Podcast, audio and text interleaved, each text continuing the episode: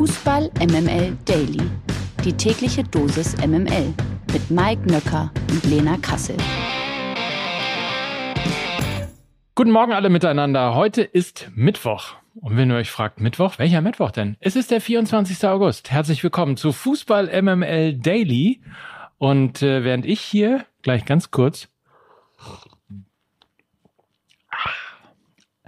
mich bereit mache mit einem sehr wohlschmeckenden Schluck aus meiner Kaffeetasse, ähm, möchte ich jetzt eine, eine Fußballspezialistin zu uns rufen, auf die ihr sicherlich alle wartet. Guten Morgen, Lena Kassel. Guten Morgen, Mike Nöcker. Wieso klang deine Anmoderation gerade so, als wäre ich Gast in diesem Podcast? Ist es nicht immer so, dass wenn ich begrüße, bin, klingst du, als seist du der Gast und umgekehrt? Nee. Ich kann es auch nochmal anders machen, wenn du möchtest. Ich mach's nochmal anders. Guten Morgen und hier ist sie, die Frau an meiner Seite, die jeden Morgen mit mir zusammen durch den Fußball MML Daily führt. Hier ist Lena Kassel. So, so möchte ich begrüßt werden. Hm? Okay, kein Problem. Post von Feens. Mike, äh, du hast äh, diesmal Post bekommen. Und dieses Mal gab es. ist soweit. Ich bekomme ja, auch Post. Ja, man muss es nur oft genug mhm. erwähnen, dass es dich auch gibt in diesem Podcast. und äh, diesmal gab es ein bisschen Ärger für dich, aber auch für mich, habe ich gehört. Lies mal die Nachricht vor.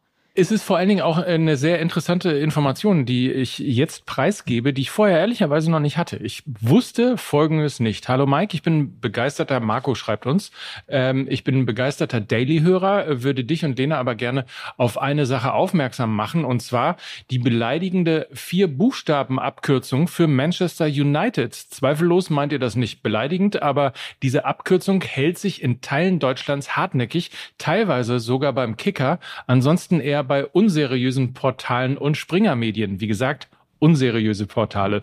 Ähm, wenn du die Abkürzung googelst, bekommst du schnell Erklärung, was es genau historisch damit auf sich hat. Als United-Fan würde ich mich freuen, wenn ihr künftig die gängige Abkürzung United oder Man United verwendet. Liebe Grüße und einen schönen Tag, wie gesagt, von Marco. Und wir haben natürlich gegoogelt, also jetzt der Hintergrund. Kenner des englischen Fußballs versuchen bereits seit längerer Zeit die Abkürzung Menu endgültig aus dem Sprachgebrauch der Berichterstatter zu verbannen Unbewusst hat sich das Kürzel vor allem in Deutschland aber eingebürgert, so also auch bei Mike und mir, wenn von den Red Devils die Rede ist. Die wenigsten wissen allerdings, dass der vermeintliche Spitzname im direkten Zusammenhang mit dem tragischen Flugzeugabsturz am 6. Februar 1958 steht. Damals verhöhnten gegnerische Fans den Club erstmals mit dem Wort Menu, angelehnt an das englische Wort Manure, Dünger. Dem folgten in den darauffolgenden Jahren immer mehr Leute, Leute, zum Beispiel Fans aus Liverpool und Leeds, übernahmen dann die Gesänge und fügten Man You Went on a Plane, Man You Never Came Back Again hinzu. Also ziemlich harter Tobak. Der verhöhnende Beiname machte in England die Runde, allerdings immer nur, um die Verstorbenen des Unglücks zu demütigen. Und das wollen wir natürlich hier auf gar keinen Fall weiter ähm, so machen. Also ab sofort ist Man U auch auf der Lord Voldemort Liste, genauso wie tatsächlich und ein Stück weit. so ist es. Nein, aber in der Tat, ich wusste das auch nicht und nehme an, dass ganz viele da draußen, die das jetzt gehört haben, es auch nicht wussten und äh, genauso äh, erschrocken sind wie wir und Menu eben niemals mehr sagen werden, sondern eben zukünftig Man United, United oder Manchester United. Also vielen Dank, Marco, für die Info. Ich bin schlauer jetzt. Verlierer des Tages. Das ist heute, wer hätte es jemals für möglich gehalten, Jürgen Klopp. Normalerweise ist er ja regelmäßig Titelträger in der Rubrik Gewinner des Tages. Heute ausnahmsweise mal nicht. Klopp hat alles andere als einen guten Saisonstart mit dem FC Liverpool hingelegt. Nach drei Spielen sind die Reds noch sieglos, obwohl sie eigentlich Manchester City im Titelrennen Paroli bieten sollten. Die Reds scheinen den Manet-Abgang noch nicht kompensieren zu können. Stammkräfte wie Thiago fehlen verletzt und Säulen des Teams wie Virgil van Dijk scheinen aktuell zu schwächeln. Als BVB-Trainer überzeugte Jürgen Klopp, ehe sein Team in der siebten Saison seiner Amtszeit überraschend schlechte Leistungen ablieferte und hinter den hohen Erwartungen zurückblieb. Auch beim FC Liverpool geht Jürgen Klopp nun in seine siebte Saison als Cheftrainer. Ist das das verflixte siebte Jahr? Ist das das sozusagen die Copy-and-Paste-Saison, die er in Dortmund hatte, jetzt in Liverpool? Also erstmal das verflixte siebte Jahr, also nicht nur bei Beziehungen ein Thema. Es soll ja statistisch gesehen sehr viele Paare sich genau im siebten Jahr trennen. Wir hoffen jetzt einfach mal nicht, dass das bei Klopp und den Reds auch so der Fall sein wird. Man hat aber das Gefühl, dass durch den Abgang von Sadio Mané ein Stück der goldenen Ära der vergangenen Jahre weggebrochen ist. Also das erste Mal ist ein absoluter Leistungsträger und ein für den Spielstil von Klopp prägendes Puzzleteil gegangen. Seit 2017 und dem Abgang von Coutinho zu Barca und dem Abgang von Weinaldum zu PSG vor der Saison haben sie keinen echten Leistungsträger verloren, sind vor wirklich schwerwiegenden Verletzungen weitestgehend verschont geblieben ja, Virgil van Dijk, aber das war so der einzige und sind einfach auf dieser Glückswelle weitergesurft und ich hatte immer das Gefühl, dass die Mannschaft wie in so einem goldenen Panzer lebt, also sehr robust, gefestigt, über Jahre aufgebaut, weil eben nahezu niemand gegangen ist und eher noch mehr Leistungsträger wie ein Alisson, wie ein Thiago, wie ein Van Dijk dazugekommen sind. Und das ändert sich gerade. Mané weg, Thiago verletzt, Virgil van Dijk nach Verletzung noch nicht wieder auf seinem absoluten Leistungspeak. Und diese Situation kennen die Reds aktuell nicht. Also die letzten Jahre waren ja nur ständige Heiß. Ein Höhepunkt jagte den nächsten. Und das kann die erste richtig große Krise für Klopp und die Mannschaft werden. Und ich glaube, daran wird sie sich früher oder später messen lassen müssen. Die Ohrfeige. Die kassiert heute Uli Hoeneß von Toni Kroos. Beste Freunde werden die beiden wohl nicht mehr. In der Vergangenheit hatte Hoeneß den Ex-Nationalspieler aufgrund seiner Querpässe regelmäßig kritisiert. So sagte Hoeneß nach dem EM aus der deutschen Nationalmannschaft im vergangenen Sommer, dass Toni Kroos in diesem Fußball nichts mehr verloren habe. Kroos ließ diesen Sprüchen erst durch sportlichen Erfolg wie zum Beispiel den Champions League-Titel Taten folgen. Jetzt konterte Kroos im Rahmen einer Videobotschaft bei den Sportbild Awards auch verbal. Zitat, motiviert hat es mich definitiv nicht geärgert vielleicht anfangs kurz, weil ich doch etwas mehr Sachverstand erwartet hätte, auch anhand der Fakten, die damals schon dagegen sprachen und dem heute noch widersprechen. Mike, Team Groß, Team Hönes, du saßt im Saal, als die Videobotschaft abgespielt wurde. Wie war die Resonanz? Wie war deine? Naja, Team äh, Groß natürlich äh, auf jeden Fall. Also man muss ja einmal dazu sagen, dass äh, der hat ja Goat-Status mittlerweile. Ähm, er ist der einzige Spieler, der fünfmal die Champions League gewonnen hat und Fußball-Weltmeister geworden ist. Also ich würde mal sagen, sportlich, titelmäßig und so weiter über allem Zweifel erhaben. Ähm, und dann ist es halt, weiß nicht, bei Uli Hoeneß hat man immer das Gefühl, das ist äh, auch ein Nachtreten, weil er bis heute nicht überwunden hat, dass er den FC Bayern verlassen hat. Bitte, das ist eine Sauerei.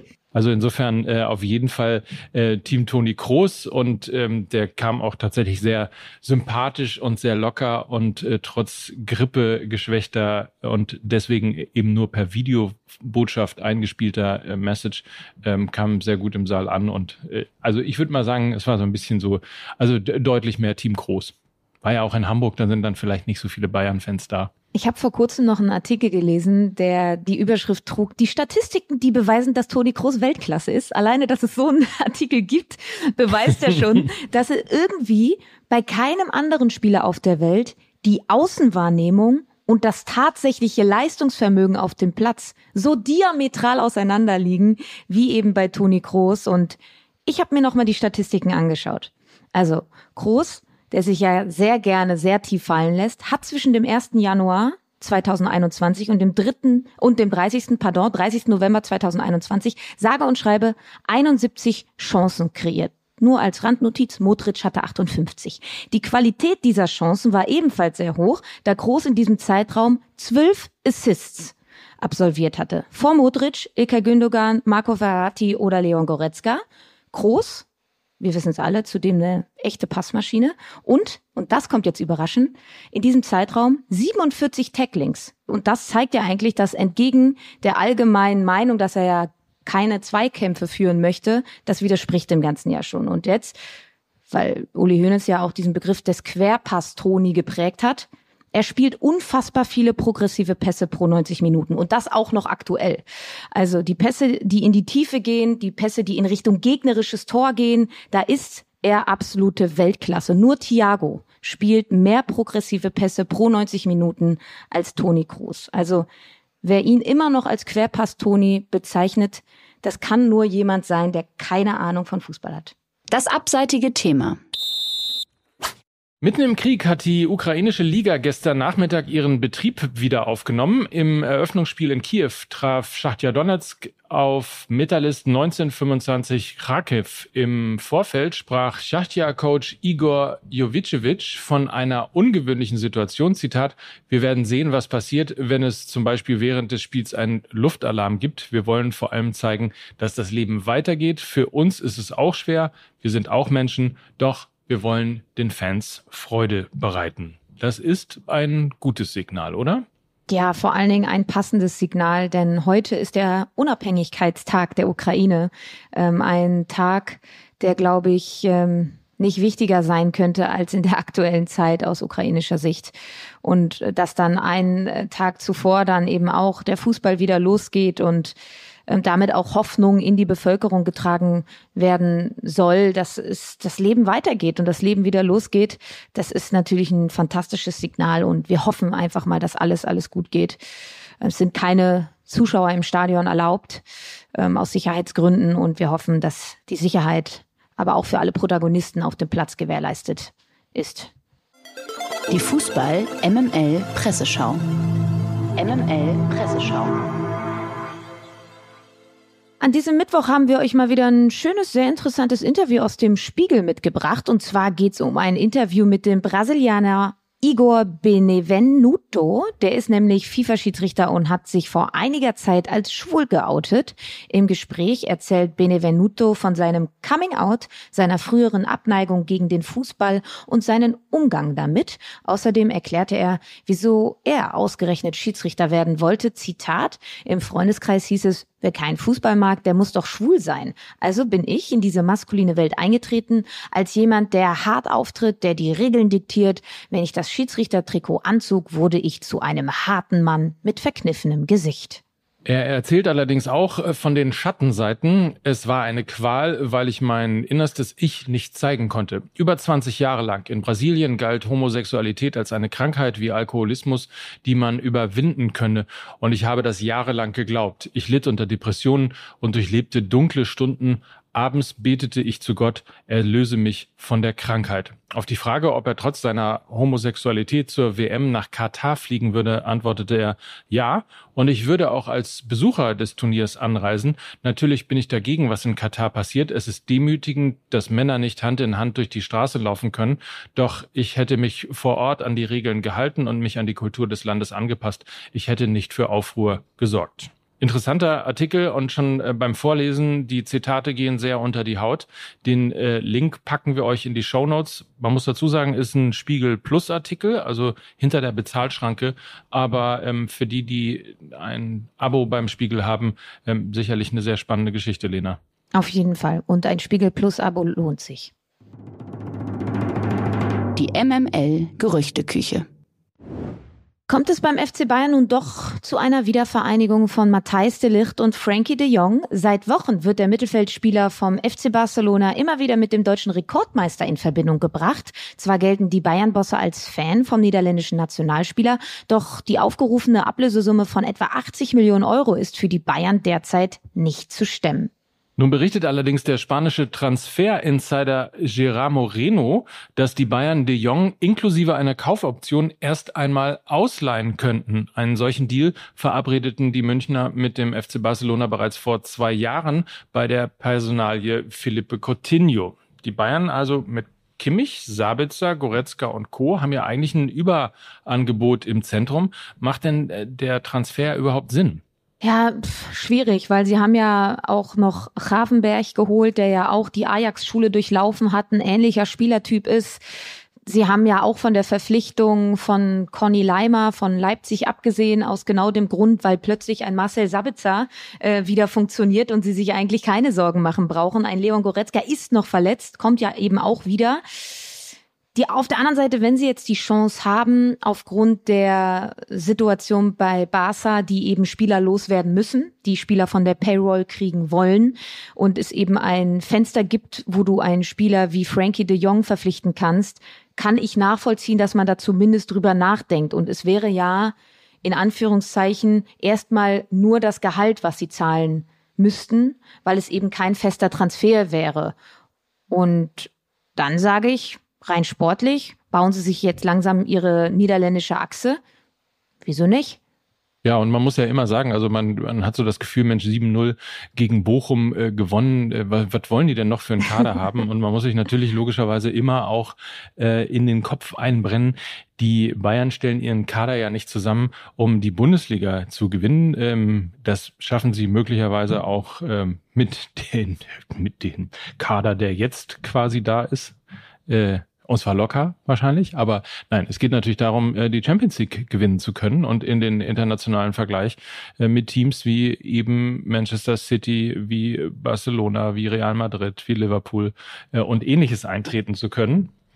Und insofern, man hat so ein bisschen das Gefühl, kann man ja nicht genügend Topstars auf der Bank haben, ne? Ja, auf der anderen Seite, Blick in Richtung PSG, zu viele Topstars, mhm. auch nicht gut für die Hygiene in der Mannschaft.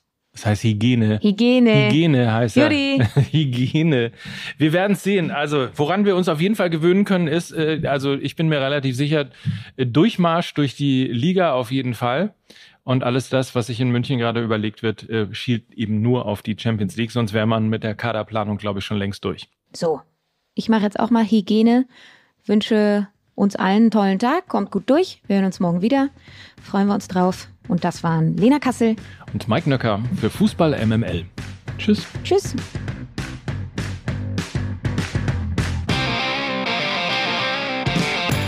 Dieser Podcast wird produziert von Podstars bei OMR.